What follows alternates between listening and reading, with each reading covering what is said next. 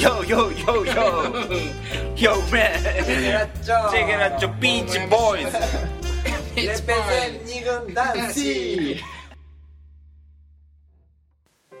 二軍ラジオ第57回。今回は失恋から立ち直る57の方法ということで西英福の桃山スタジオよりお送りしておりますということではい。57ですね。57の方法。を出し本当に57も出たか出たかなって感じなんですが、はい。ねちょっとここまでお聞きの方は、うん。もしかしたらモヤモヤした何かを抱えているかもしれません、というのはですねおいおいお前らといろいろねなんかあのまあ最初の k p o p に始まり、うん。えーなんだ彼女彼氏をディスってみたり、うん。トライアスロン始めてみたり瓦礫撤去でプライドをはいはい。一回脱談してみたりとか、いろんな方法を紹介しているけど、うん。一個大事なことを忘れてるんじゃないかと。うん。こう思って忘れてるるんじゃあるめえかと。あるめえかと思われてるんじゃないかなというのはですねもうとにかく世の中今このね古今東西失恋から立ち直る最良の方法はうん。次の恋愛をすることであると。うん。このとてつもなく大きなはい。一つのテーゼがあるわけじゃないですか、うん。つまりこれ一言で片付くかもしれない話じゃん、うん。でもそんなの次に恋愛すりゃいいじゃん。好きな人見つけりゃいいじゃん。終わりみたいな。以上みたいな。うん。可能性もこれあるわけですけど、まあそういうアドババイスねがい死ぬほど、多いじゃん。あるじゃない次行こううん。よね。でなんでそんな一番さうん。ポピュラーなものをうん。今まで紹介しなかったかというと、はいはい。私たちそれちゃうんじゃないかと思ってるからですよね。そうですね。だからまあここまであえて言わなかったんだけど、うん。まあとにかく失恋の傷は次の恋愛で、まあ、癒せ的なうん。ことはなぜ良くないのかとうん。思ってるのかというのをこれから森田先生に 説明していただきたいなと。さえっとまず最初に聞くのはねえ失恋の特効薬っていうのは何かっていうとやっぱりそれは新しい恋であると。えなっていうのはえっと人はなぜ恋に落ちるのか。恋と愛情と性欲の脳科学っていう本で。うヘレン・フィッシャー先生。人類学者割と有名なね割とすごい有名うん。な「愛はなぜ終わるのか」とかいう本とかね。ええ今読んでます私も。あそう。ええ。面白いね。超面白い。そうそう。でその中でうん。まあ何しろ失恋の特効薬はえっとじ時間っていうのもあるけどもうん。やっぱり新しい恋なんだと。うん。昔からそれは言われて古今東西いろんなところで言われてるしうん。あの再び恋になんでそういうふうにうん。えー特効薬かというと再び恋に落ちれば、うん。ドーパミンをはじめとするうん。脳内の快快感物質のレベルが高まるんだから、それそのことによって、うん。あの楽しくなっちゃうからね。うん。失恋になっても忘れちゃうんだよまあっていうこと。それはその通り。ももちろんそれはもうかなというふうに思うわけですけれども、一方ですよ、はいはいはい。えーまた別の 恋心の科学ね。まあ、ささっき出てきたね、うんあの松井豊先生っていう、ええー方が書いているあの本だけどもさっきあの、えー、ともあ物仕事って言ったっけ？してないか。してないよね、あのー要するに対象大事なものを失った時に、はいはいはい。その悲しみを味わって苦しみ抜きながら徐々にうん。その喪失の事実を受け止めて、うんいろんな感情を受け入れていくっていう、はいはいはい心の過程。段階を段階をいあの物仕事モーニングワークっていうふうに、いわゆるあのモニフクスモニフクスのも喪失の喪失のそう。だね。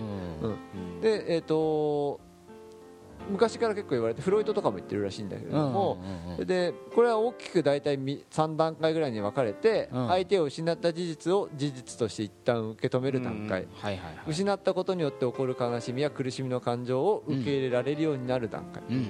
で相手を失った生活の中で新しい希望を抱くようになる段階。なるほど。でまあまあ、さっきから話している後期絶望離脱と、まあ、ほぼ重なりのところはあるんだけれども、でだからまあ時間はかかるんだよね。そうだね。面倒くさい、どう考えても時間も労力もかかる。でこんなとこすっ飛ばしていきなり新しいところに行くのがいいんじゃないかっていうふうなうん。考え方もあるんだけれども、うん。ただ、えっと、そう喪失した事実を、ね、否認したりとか、うん。そういう悲しみ、うん。そこで、まはいはいはい。自分の中に湧き上がってきた悲しみっていうのを受け止めないまま、うん。他の人との恋愛に走ったりすると、うんうんそそう結局その仕事物仕事を十分に行うことができないと、でこれを不十分にしておくと、うん。まあ、後年ひああ後からひひどいその悲しみに襲われたりとか人に対する感情が鈍くなったりあしちゃうっていうことはあるうんうんでさっき言ったようにさ2年3年後にいきなりドーンと揺り戻しっていうかうんが来たりとかあとはそのさ、えっと、人に対する感情が鈍くなったりっていうのもああるうんいやよくわかるよね。よね。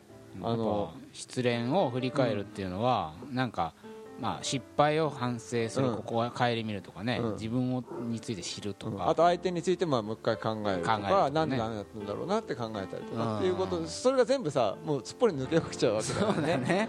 うん。でまたダメに決まってるっていう感じうんはななんかするんだけどね。繰り返しちゃう可能繰り返しちゃう性もあるし感じはねうん。だからであとそのちゃんとうん。なんだろうな。ちょっと綺麗事っぽいけどもうんうん。そその悲しみをちゃんと受け止めとかないと相相手の悲しみっていうのもねひ人に対するその感情に対する感受性みたいなのもすごいなくなっちゃうんじゃないかなっていう鈍くなっちゃうんじゃないかなって感じはすごいするよね。だからその失恋の、うん。まあ、悲しみ失ったそのモモーニングうん。モーニングワークをちゃんとしておくことで、うん。ちょっとイケてる自分になれる可能性はあるわけじゃないですか、でそこをすっ飛ばしてう、ん。いつもなんていうのもうしゃっきりポンみたいな感じで 強烈な薬をぶち込むってことじゃないですか。そうそう本当そうなんだよね。抗うつ剤みたいなさ、抗うつ剤だよね、うん。でもほらそういうのって原因となる自分をうつうつとさせる原因のものを取り除かないとと、いくら薬を打ってもダメだしそれに多分薬と一緒でうん要はね脳内の物質が出すような方法を取ってるわけだからうん。多分依存してきちゃうんだよね。次の対症恋で療法的だよね。その薬がないと、生きていけなくなっちゃうみたいな次の恋で無理やり埋めていくうん。その人のことはまあどうかわかんないけどいわゆる恋らしいようなことをやって埋めていくってあいう焦りみたいなのが出出てきちゃうそうだけどね恋愛中毒みいたいなさ。やそうそうそう。中毒ですまさにね、うん。あのヘレンフィヘレン・フィッシャー先生の本にはい「愛はなぜ終わるのか」はいというところにそのまさに恋愛中毒うん。あ患者の,、えーその特徴みたいなねことがあって、えーそうそうまさにの、まあ、脳科学とかにね、すごいいい気をしたことを書いてるからあれなんだけど、だろうけどやっぱ慣れてきちゃうというか、えっとねなんかそのまあ物質快楽は慣れてきちゃうというか学習しちゃうんだよね脳が、うん。これがをやれば、うん。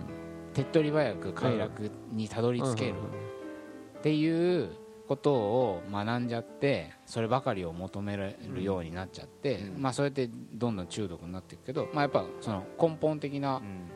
そのちゃんとした回路をさ自分で作っていくとかさ、うん。ね、それを組み替える作業。で、うん。多分あの人にとあの人に対して前の恋人に対してはこういうふうにしてなんか、まあ、気持ちよさとか恋愛の良さっていうところにたどり着いてそれがなくなっちゃったら、うん。同じ結果をもたらす刺激を欲しいっていうのではなくてやっぱその道筋もさ、うん。新たに作っていかないとさ、なんていうのかね人間としてダメになっちゃうんじゃないかなみたいな。そうねうん。あの次の恋愛で中毒になっちゃうとさ自分の売り方も多分こうん。う簡単になっちゃうような気がするあーすっごい下品な言い方すると女の人だったらもう体を許せばもうすぐ次の恋愛ができると思ってすぐセックスしちゃうとかはいはい。男にしてみたら金でなんとかしちゃうとか。うん多分そのアプローチの仕方も中毒になると変わそうだね。手っ取り早くじゃあそう手っ取り早い方法を多分選ぶようになるとそう。思うん。だね。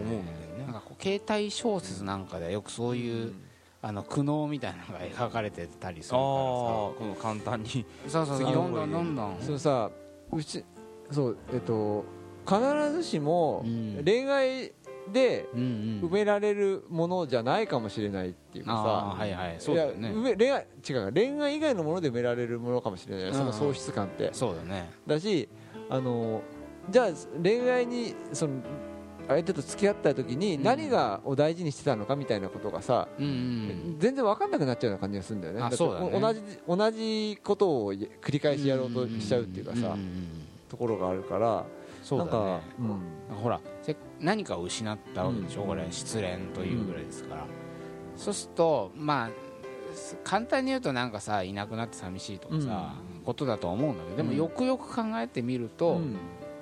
その穴をなんかトライアスロンにすることで、例えば埋まるうん。埋まったかもしれ埋まったっていうか、かもしれないってことはあ意外となんかこのうち何かに打ち込む、うん。情熱を向ける対象が欲しかった、それを失ったんだうん。とかさ、なんか失ったことでうん。逆にあこういうことを大事にしてたんだな、うん。あの人との関係性においてみたいなことそうが、あるある。その立ち直り方を見ていくことでさ、うんえそれがなんとなく見えてくるかもしれないなっていうのはもうちょっと思ってて、うん例えばものすごく人に喋る人、あのわ別れた後うんにすごいたくさん人とコミュニケーションを取りたいっていう欲求が湧いてくる人は、うんもしかするとその恋人に元恋人に対して、とすごくそのコミュニケーション欲求をはいはいあああその相手がはいコミュニケーション欲求を満たしてくれるような人だったっていうことかもうん。喋らせてくれるような人だそう喋らせてくれるそうでえあのいい反応をくれてっていううん。そそれがなくなっちゃったからうん。あの別のところで求え。めに行くみたいなところももしかしたらあるかもしれない。そういう意味で言うと、う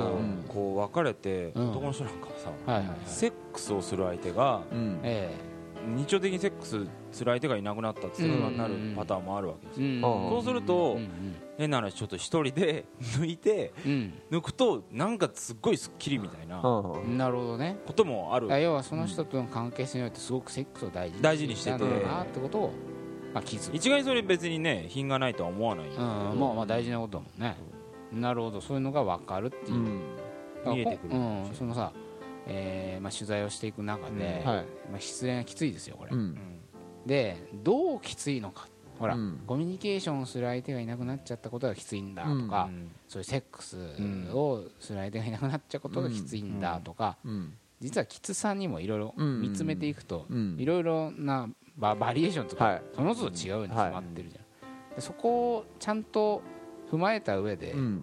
次に行くって結構大事だと思うんだけど、なんかこれはあの一度取材のね中で、何が一番きついかったのかと。要するに、うん。まあ、きついって言葉で一口でくくるけど、よくよく考えてみるとみたいなことうん。はい。な中になんかその好きって気持ちをこう伝えると伝えます。うん。はい。でそれと同じ気持ちを返してくれる。うん。うん。という相手がはあいなくなっちゃったことが要するにきついんだうん。というような話があって、うん。だからそれはなんかあ分かるじゃん、うん。すごい思い切って好きって言える、うん。これも気持ちいいというか幸せなことだし、しかもそれをカーンと返してくれる、っていう相手を失ったら結構大きな喪失だね。だよね、やっぱりそれをもしそのきつさを埋めるとしたら、うん。やっぱりそういう相手うがん。見つかったらそれは埋まると思う、うん。でもそんな関係性をすぐに築けるわけじゃないじゃん、うん。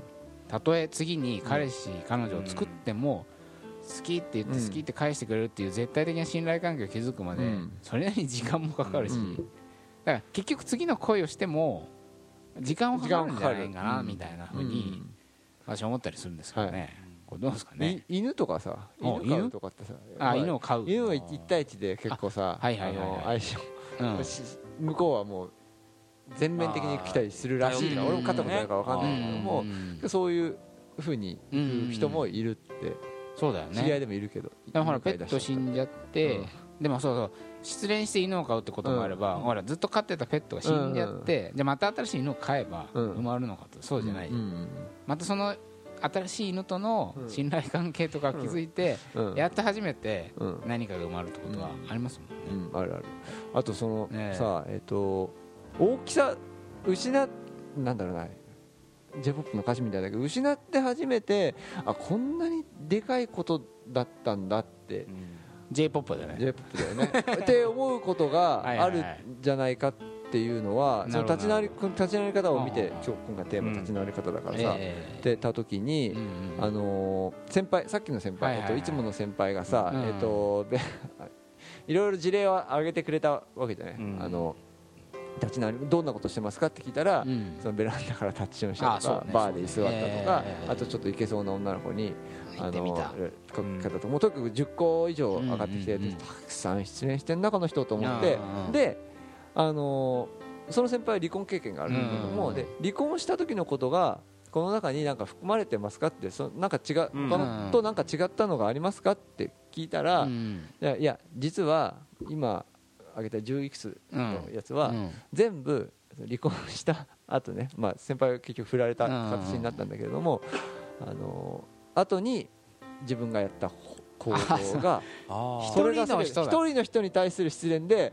そういうものがダーって出てきたなるほど。うん。で全部その過程を経てうん。なんとか立ち直ろうとしたそう。苦悶苦闘の歴史だった。歴史だったわけね。だそれだけやっぱりさでかかったんあなるほだなっていうさ、まあ、離婚あ結婚するくらい好きな相手だったわけだからさ。そっかそっかそっか、うん。立ち直り方のうん。格闘の歴史がうん。逆にその失ったものの大きさを示しているみたいじゃないかなっていうのな、もありますよね。うんありますね、はい。そうま感じでましたね。でもしないと立ち直れなかったっていう。うん。ことで、うん。そうそういう意味ではあの、うん。相手と別れてしまって、うんうんうん。相手が結婚して初めて忘れられたみたいな。さああお前ほら佐藤浩言ってたよね。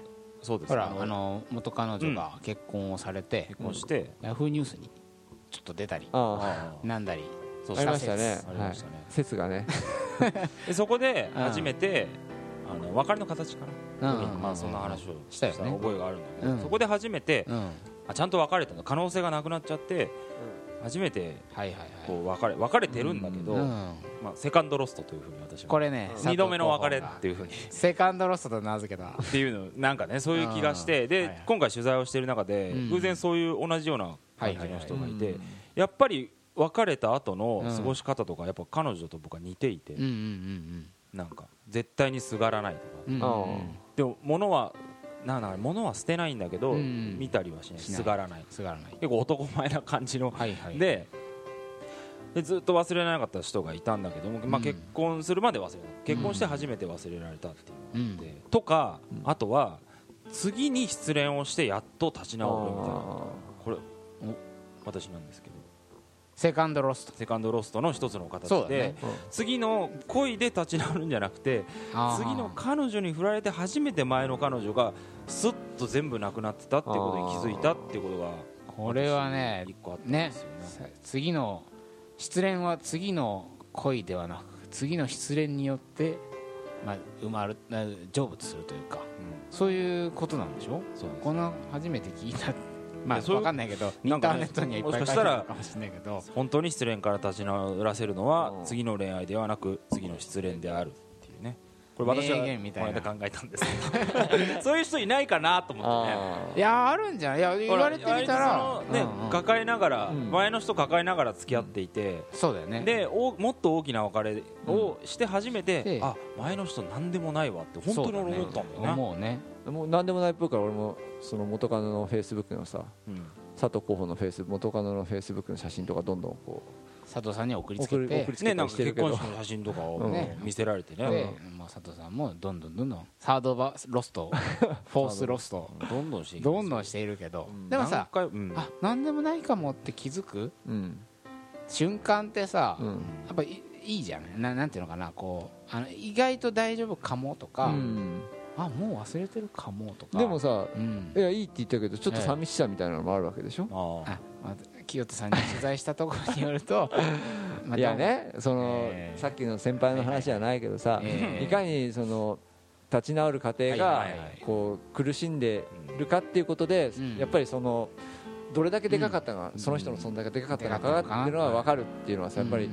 一緒に住んでるとさやっぱり感じるわけですよ清田代表のそういう苦しんどるなと夢にまで見て、えー無意識の中でもねそうやって立ち直ろうとしてる。無意識まで。無意識ま無で意識さんもまで導入して。導入して あの戦っとるなというふうに戦争しとるな。そう、うん。感じてるんですけどね、はいちいちいちいちもうなんか 全細胞チャットモがンチーがどうしたっつってでこれの この曲がどうだってあこれこの曲はとかってさ言ってフラッシュバックしてるね。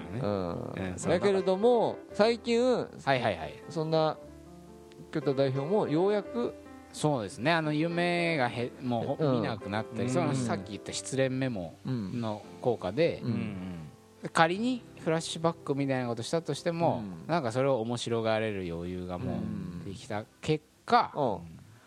そのなんかちょっとセンチメンタルな気持ちかもしれないけど、うん。なんかこういちいち傷ついてた頃うん。う んまあある意味懐かしいというか あなんかもうちょっと大丈夫になってるな寂しいなみたいなのも、うん。まあ、一末のねうん。あるんですよ。やっぱそのうんほら風邪をひいて苦しいですよこれ、はい。でも治った時にさなんか寝つ寝込んでいた時がちょっとさ懐かしくなったりしない？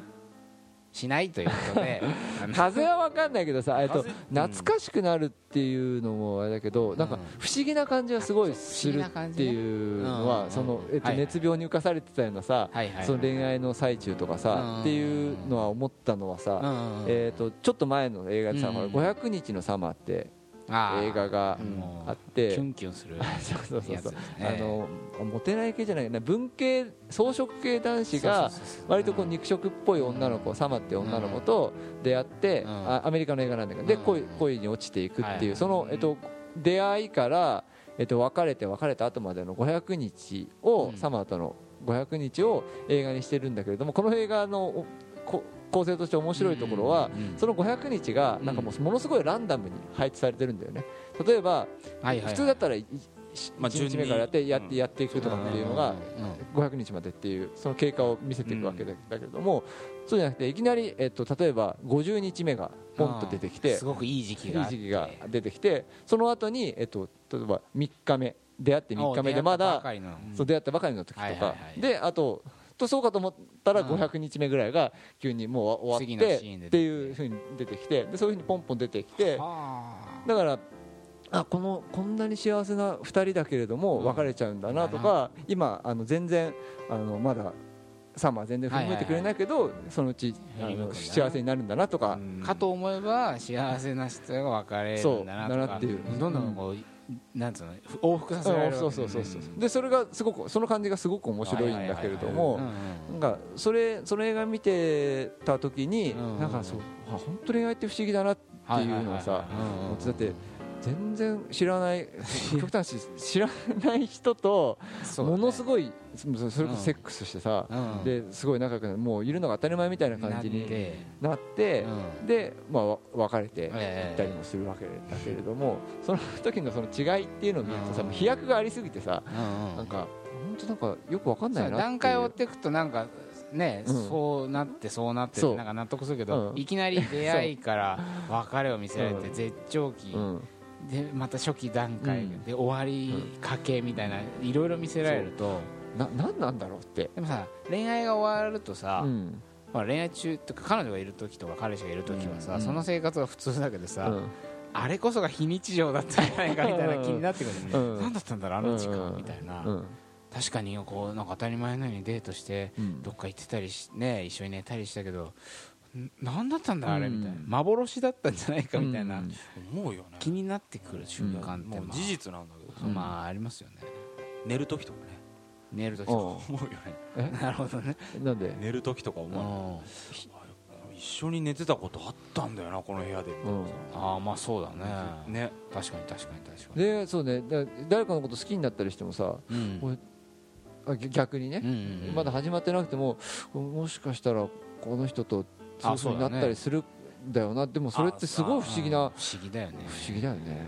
でも楽しいね。楽しいね。当たり前のことなんだけど当たり前じゃないっていうかさ。楽しいし悲しいし切ないし 嬉しいしって要はいろいろあるっていう、ん。でもやっぱ一個思うんですけど、はい。これね失恋のない恋愛はないと、おう。